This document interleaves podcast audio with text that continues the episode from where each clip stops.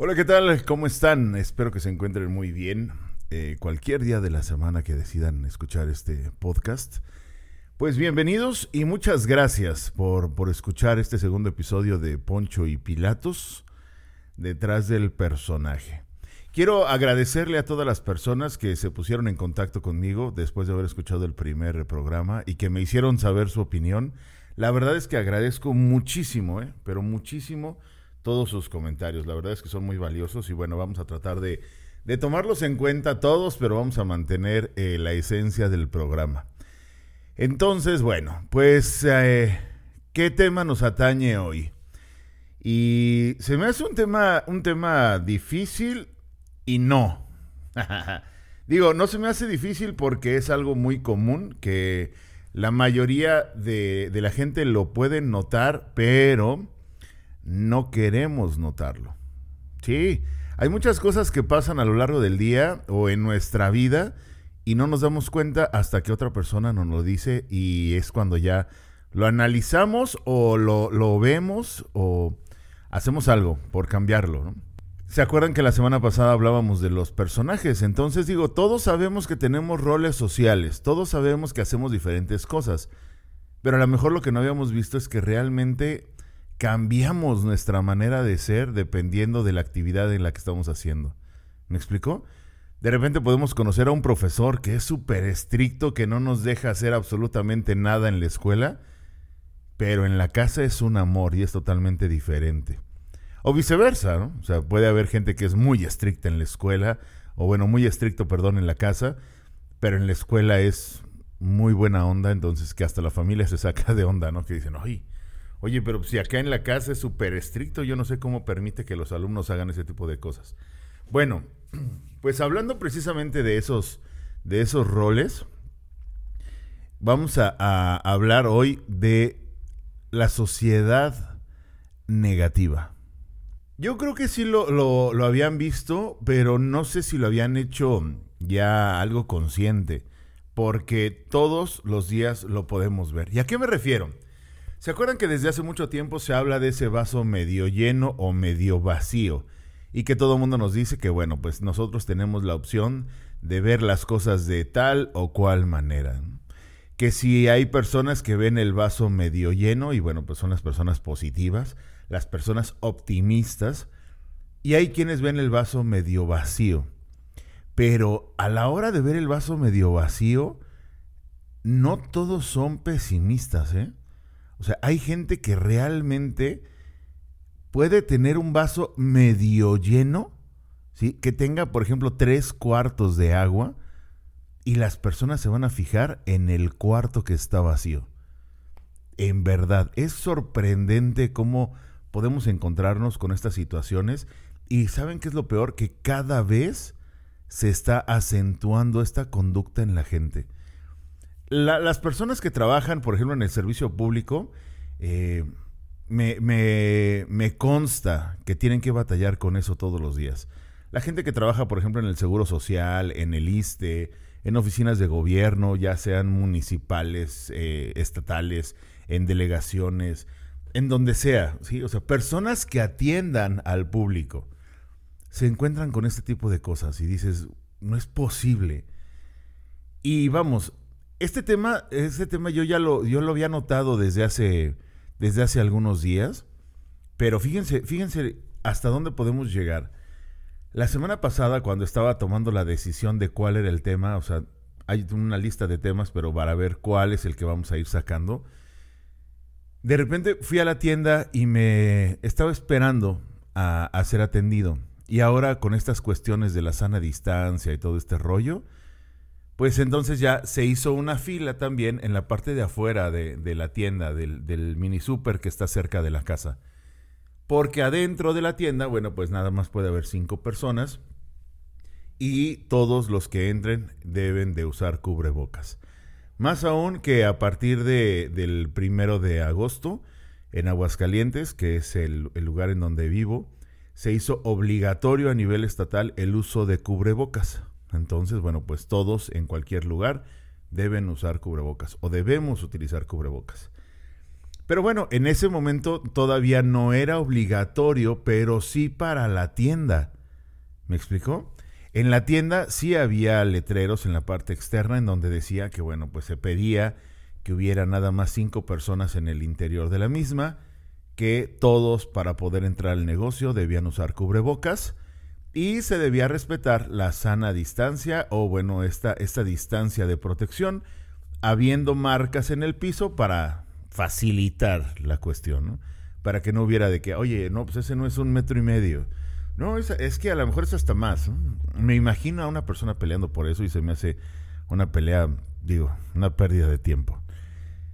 Entonces estábamos en la fila de afuera y estábamos parados para entrar, esperando sin ningún problema, respetando la distancia en la parte en la parte externa, una cuestión que se ha hecho muy común o que afortunadamente se ha ido haciendo común. Ojalá que cuando termine la pandemia o cuando salgamos de esto permanezcan ese tipo de conductas, pero bueno, porque ya ven que hay gente que va caminando pegado a, ti, a ti que dices, oye, dame chance, güey. O sea, van pegaditos. O sea, parece que, que a la hora de hacer una fila en el cine o en el súper, donde sea, tienen que caminar pegados a ti. A mí en lo personal eso a mí no, no me agrada.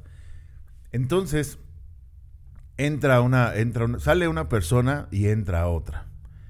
Y bueno, estábamos esperando. Y de repente sale otra persona y las tres personas que estaban enfrente se metieron. Y yo me quedé así como que, pues si están diciendo que sean cinco y ya te habías dado cuenta de que eran personas adentro, pues no te cuesta nada esperar a que salga una persona y que entre una persona. Y se metieron las tres y yo me quedé parado en la puerta y volteaba a ver este, qué era lo que estaba pasando. Y sí, todos estaban en la tienda, evidentemente ya eran más de cinco. Y el encargado de la tienda les dijo, señores, ¿saben qué? Un favor, este, pues nada más pueden estar cinco personas aquí adentro y a una de las personas que se metieron le dijo, y tienen que utilizar el cubrebocas. Inmediatamente este señor se prendió, volteó y empezó a gritar. Ya saben, ¿no? ¿Qué te pasa si yo todavía de que vengo a comprarles, vengo a hacerles el favor? ¿Cómo me puedes decir que, que porque traigo el cubre, no traigo el cubrebocas no me vas a vender? O sea, no pasa nada. ¿Cómo pueden creer en ese tipo de cosas? Y la persona encargada de la tienda volteó y le dijo, ¿sabe qué, señor? Pues es una norma de la tienda. Si usted no quiere atenderla, bueno, pues puede ir a otra tienda donde no haya ningún problema. No, pero yo quiero comprar aquí. En ese momento cuando dijo yo quiero comprar aquí, te das cuenta de que en realidad no es que quiera comprar ahí. Lo que quiere es hacer valer la ley de sus calzones, como decimos, ¿no? Lo que quiere es hacer valer lo que él quiere en ese momento. No le importa que sea una norma, ¿sí? A lo mejor hasta de la propia tienda el hecho de que sea un, centro, un mini centro comercial o una, una tienda de abarrotes, un mini super, eso no significa que cada quien pueda hacer lo que quiera. O sea, al final de cuentas sigue siendo un negocio y es privado. Entonces, pues no se te está discriminando, no se te está haciendo menos. Lo que pasa es que tú no quieres respetar una norma de salud. Y esa norma de salud, pues nos atañe a todos. Entonces, pues evidentemente la gente que estaba alrededor empezaron así como que ya, señor, mejor retírese o sabe que pues póngase un cubrebocas. Y entonces empezó a haber más gente que estaba haciendo ese tipo de cuestiones y yo la verdad, desde hace un tiempo dejé de meterme así como que en discusiones ajenas porque pues dicen que el que mete paz a veces saca más. Entonces, bueno, pues yo nada más estaba observando. ¿Y qué creen que pasó? El encargado de la tienda sacó un cubrebocas de atrás del mostrador y le dijo, señor, mire, aquí tengo uno, se lo regalo, nada más si no sea malo, póngase el cubrebocas. No, no me voy a poner nada y me vas a atender. Entonces, bueno, pues ya la gente ejerció presión y para terminar el cuento rápido, bueno, lo sacaron de la tienda o terminó saliéndose de la tienda, sacado por los mismos clientes. Eso sí, el, el encargado de la tienda no, no hizo nada por obligarlo a salir, siempre se le estuvo diciendo de una buena manera. Pero ese tipo de ejemplos, yo ahorita se los platico porque fue lo que viví en una tienda cercana. Pero ¿cuántos videos hemos visto en internet de personas que se pelean o que tienen problemas con gente de seguridad de, tiendas grandes, de tiendas ancla? O sea, estamos hablando de, de Soriana, de Walmart, de Chedraui, de cualquiera de estas tiendas, o de Carrefour, o sea, de cualquiera, porque no se quieren poner el cubrebocas. O sea, está bien, yo, yo soy de una idea o de una manera de pensar de que hay que respetar la manera de pensar de los demás. ¿Me explico? Valga la redundancia. A mí me gusta pensar que hay que ser respetuosos de la manera de pensar. Pero el hecho de que, por ejemplo, a ti no te guste eh, aplicar vacunas a tus hijos, bueno, pues no significa que me voy a ir a la yugular contra ti o que voy a estar criticando todo lo que haces o todo lo que dices. Pero tampoco el hecho de que tú tengas una manera de pensar diferente te da derecho de que me critiques o me juzgues por mis ideales o por mi manera de pensar. Debemos de ser una comunidad más respetuosa y aprender a querer a las personas por cómo piensan o por cómo son o por cómo se comportan, sin estar poniendo más detalles. Pero esta situación negativa, ahorita yo la estoy juzgando desde este punto de vista, cuando vi que alguien más lo hizo. Y si se dan cuenta, lo que hice fue juzgar el hecho.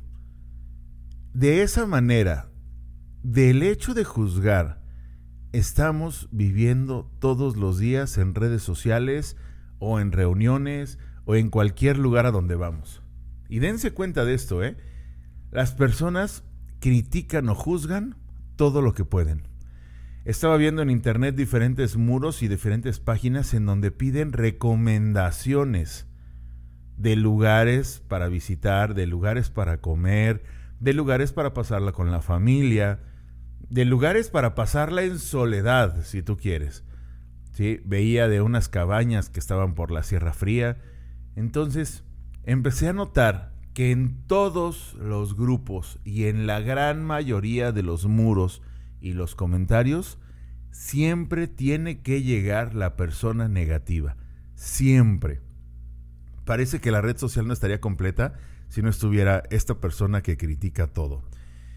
Y es que, por ejemplo, en el, en el caso de la página que decía de recomendaciones para, para comer o lugares para comer, de repente alguien subía, ¿no? Ah, fíjense que les quiero recomendar este lugar, es de comida italiana, dentro de las reglas del grupo, en donde decía que, bueno, pues tenemos que decir eh, en dónde está ubicado el lugar, qué fue lo que pediste, tomar una fotografía de tus platillos, opinar sobre los precios, sobre el ambiente, hacer una reseña, vamos, bien hecha, ¿no? Del lugar.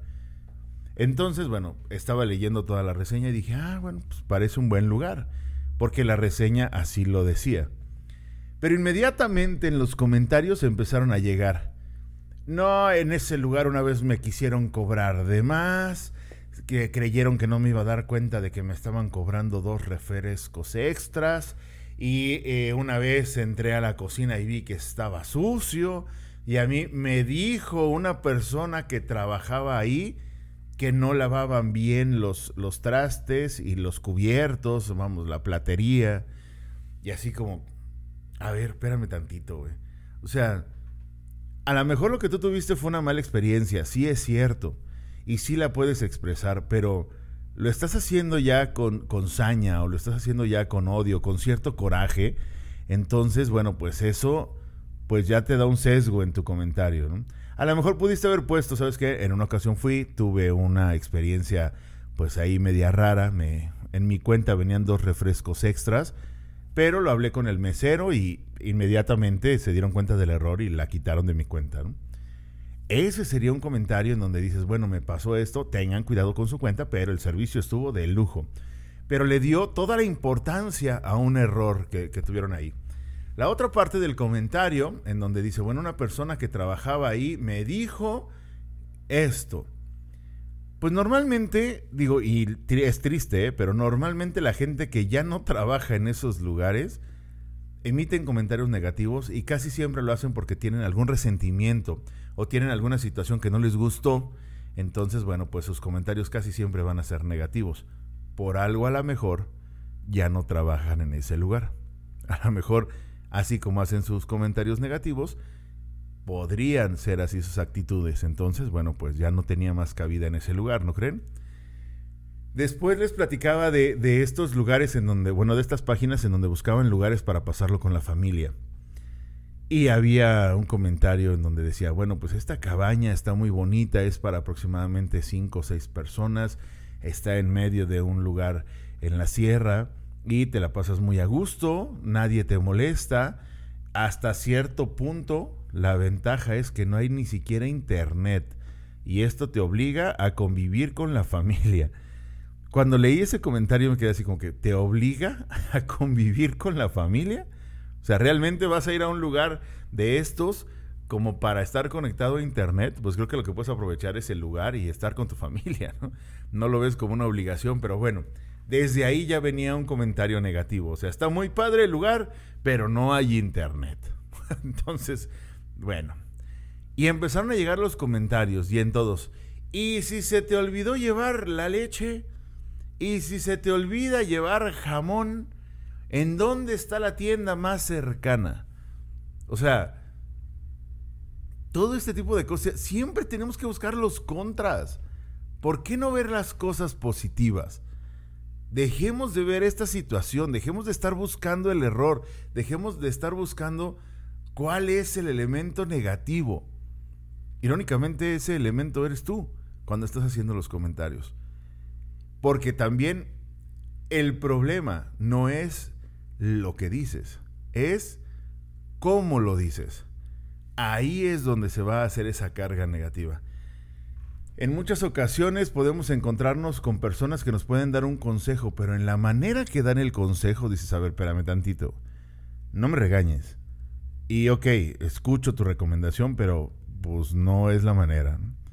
Desde el hecho de llegar así, pues ya la persona que recibe el consejo ya tiene un bloqueo y ya no lo va a recibir igual. Y me ha tocado verlo con niños. Eso es muy común.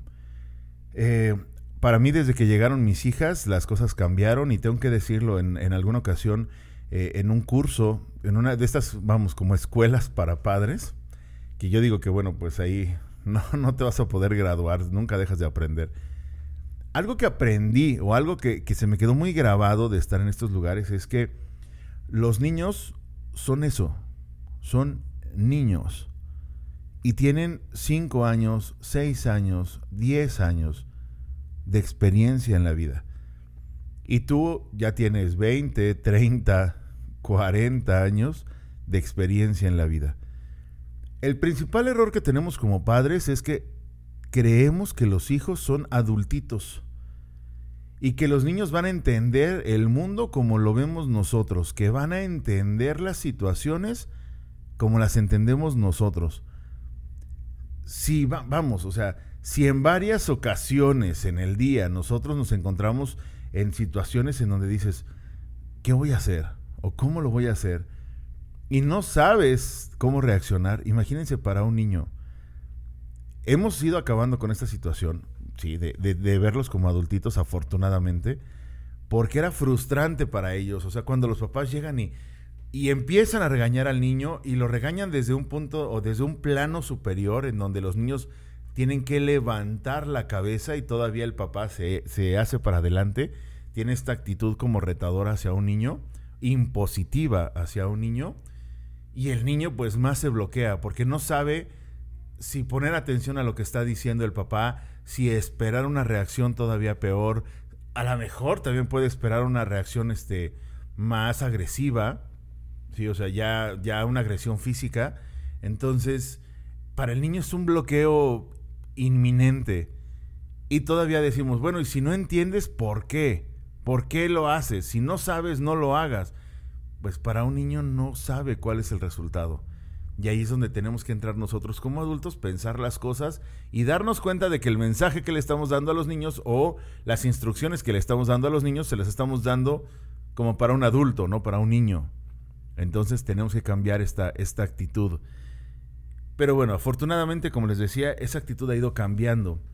Pero desde ese punto nosotros le estamos enseñando a los niños a ser negativos, a buscar el error, y la manera de decir las cosas va a ser la manera en la que ellos dirán las cosas cuando crezcan. Entonces, bueno, pues yo por lo menos con mis hijas he tratado de decirles, bueno, esto no se hace así, se hace de esta otra manera, buscando este otro resultado. Y tratar de que ellos entiendan cuál es el proceso y cuál es el resultado posible. Y siempre tienes dos resultados, el que buscas y el que evitas. Y en muchas ocasiones llegas primero al que evitas, pero bueno, eso te permite aprender. ¿sí? Como bien saben, o sea, pues nada se, se hizo en un solo intento. Ninguna vacuna se hizo desde el primer intento, ningún invento se creó desde el primer intento, o sea, siempre hay esta situación de prueba y error. Desgraciadamente en la vida, los errores se guardan casi siempre y los aciertos quedan en el olvido o es más fácil de olvidarlos. Las cosas negativas casi siempre se quedan, entonces eso hay que tomarlo en cuenta. Tratemos de no darle tanta atención a la situación negativa. Tratemos de ser un poquito más propositivos o un poco más positivos en el mensaje que queremos dar. Esto nos va a permitir cambiar la perspectiva de las personas y cambiar la perspectiva de las reacciones que podemos obtener. Verán que todo va, va a caminar mucho mejor. Una de las, de las otras cosas que tenemos que cambiar, y digo es, tenemos porque todos caemos en esta situación, es que queremos ser dueños de la verdad. ¿Desde hace, desde hace cuánto tiempo te cerraste o dejaste de emitir comentarios como un, ¿sabes qué? Gracias, gracias por la corrección. Poniéndonos ahora del otro lado, ¿no? De quien emite un comentario, sino de quien lo recibe. Pero dándonos cuenta de que a lo mejor esa persona tiene razón. ¿Cuántas veces dijiste, oye, gracias por la corrección, tienes razón? Voy a, voy a tratar de hacerlo de otra manera el decir eso a mucha gente le cuesta mucho trabajo, la verdad. O aceptar, ¿no? Que estabas equivocado. O sea, cuando alguien estás teniendo una plática o te hacen este tipo de comentarios, a mucha gente le da, le da mucho trabajo decir, ¿sabes qué? Estoy equivocado, tienes razón. Esa combinación de palabras a mucha gente le da, le da mucho pavor decirlo. O hay otra cosa que también me llama mucho la atención y lo he visto, ¿eh? Y creo que todos lo hemos visto porque todos tenemos a esa persona. Y si no la tienes, a lo mejor eres tú. La persona que, que no sabe cómo decir, no sé del tema. O sea, para alguien aceptar que no sabe del tema, no sé si lo sienten como que los hace ver menos o, o, si fueran de otro lugar. No es malo decir este tipo de cosas. Cuando una persona llega y te dice la verdad, te lo dice de una buena manera, de una manera positiva, que es lo que hablábamos hace rato. La otra persona sin duda tiene el camino más fácil o tiene un camino más sencillo para decir, tienes razón, estaba equivocado y no lo había notado. Eso, es, eso nos facilita a todos este camino. Si tú dices, ¿sabes qué? Me equivoqué, bueno, pues tienes la posibilidad de cambiar. O la otra persona te puede decir, bueno, vamos a hacerlo de esta manera.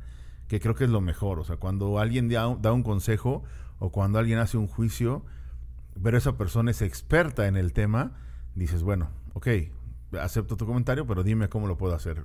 O cuál sería la manera de tener el resultado que estoy buscando. ¿Me explico? Entonces, bueno, ese, ese, ese tema también debemos tratarlo. ¿eh? debemos tratar de, cambiarlo nosotros como persona. El decir esta combinación, tienes razón, estoy equivocado. Y no hacerlo por esta idea, porque una vez me lo dijeron, ay, qué bueno que tienes humildad. No, no, no, no es tanto por humildad. ¿Se necesita? Sí. Pero no es tanto por buscar que te, que te digan, ay, mira, qué humilde. o sea, porque si no, también lo estás haciendo de una manera negativa. ¿Me explico? Lo estás haciendo no porque aceptes el error, sino porque estás esperando la adulación. Entonces, bueno, cuando logramos hacer esta combinación de palabras, de decir, tienes razón, estoy equivocado, sin duda estamos abriendo nuestra mente a un cambio que podría ser positivo para nosotros. Y si la otra persona desde su expertise te dice, ¿sabes qué? Creo que estás equivocado en esto porque puedes hacer las cosas de esta manera y tú lo, aceptas, escuchas el comentario y a lo mejor adoptas la conducta que te está diciendo y pues podrías tener más probabilidades de tener el resultado buscado. Pero esa tercera frase, la de pues yo no sé del tema, en una plática, a mucha gente le da miedo, creen que se van a segregar y siempre llega el personaje que lo conocemos como el uno más que tú. no sé si les ha pasado y seguro conocen a alguien. De que están en una plática. Ah, es que fíjate que ayer conocí a una persona que traía un coche así, estaba así. y sale, su comentario es, ah, pues yo tengo un amigo que tiene un coche mejor y que hace esto. O sea, tiene que decir algo que sea mejor a lo que están diciendo los demás. Y a veces en el comentario te das cuenta de que ni siquiera sabe del tema. O sea, nada que ver. Y no hemos, hoy no hemos hablado de política, ¿eh? porque ahí, uff, nos podemos pasar un día completito y no vamos a llegar a nada. Ya ven que dicen que de, política, fútbol y religión es mejor no meterse en esas ondas, ¿no? Pero siempre está ese personaje. Tratemos de no ser esa persona. Si de repente no sabemos del tema, no es malo decir, no lo conozco. Al contrario, te va a abrir las puertas o a lo mejor cambiaste el discurso de las personas que están ahí. De repente tú puedes ver que están hablando de un tema, no sé, a lo mejor como medicina, y si tú no conoces de eso y alguien voltea y dice, ¿qué opinas? saben que la neta, pues es que ni les entiendo, o sea, yo no sé del tema, o sea, desconozco de lo que están hablando. Y sin duda habrá quien, ah, no, bueno, mira, lo que estamos comentando es esto, y te lo explicarán de otra manera, y ahí ya lo podrás entender, o a lo mejor sí lo podías entender, o sí conocías del tema, pero no lo estabas entendiendo. Ah, ok, sí, claro, o sea, sí, ya, ya yo lo entendí. Y puedes emitir una opinión y te meten a la plática, vamos esta situación o esta, o esta actitud es la que debemos cambiar. A mí me, comentaban en esta semana eh, algunos amigos que decían, bueno, es que yo escuché tu programa mientras estaba haciendo las, laboras, las labores propias del hogar. O algunas personas me decían, te escuché mientras estaba haciendo ejercicio y te escuché mientras estaba trabajando y estaba tomando mi lunch. Ahí tomé un tiempo para escuchar el programa. Les agradezco muchísimo que me permitan estar con ustedes o acompañarles con esta pequeña plática durante ese tiempo y los invito a que reflexionemos sobre lo que estamos haciendo. Yo les aseguro que si después de escuchar este programa tenemos este cambio en actitud y empezamos a tomar actitudes positivas, como les decía, ¿eh? puedes emitir un juicio, pero desde una perspectiva positiva. Puedes llamarle la atención a un niño, ¿sí? o puedes orientar a un niño, pero desde una actitud positiva y vas a ver cómo las cosas cambian empecemos a tomar este tipo de actitudes y van a ver cómo poco a poco nuestro primer círculo, que es nuestra familia, empezará a notar el cambio. Y después con nuestros compañeros de trabajo y después con las personas cercanas que, con las que convivimos todos los días, las personas de la tienda, las personas de la carnicería, y van a empezar a notar esta, esta actitud y sin duda va a ser mejor. Les agradezco muchísimo el que me permitan acompañarles. Igual, háganme llegar sus comentarios, díganme qué les gustaría que fuera tratado en este programa y con todo gusto vamos a hablar de ello. Ya vienen las entrevistas, ¿eh? ya están ahí preparándose las entrevistas para que conozcamos también los puntos de vista de las personas que conocemos desde el, desde el personaje, ¿sí? desde esa, esa imagen que han ido creando para conocer cómo son ellos detrás del personaje. Esto es Poncho y Pilatos. Muchísimas gracias. Que tengan una excelente semana. Les mando un abrazo. Sean felices y por favor compartan un abrazo con toda su familia. Chao.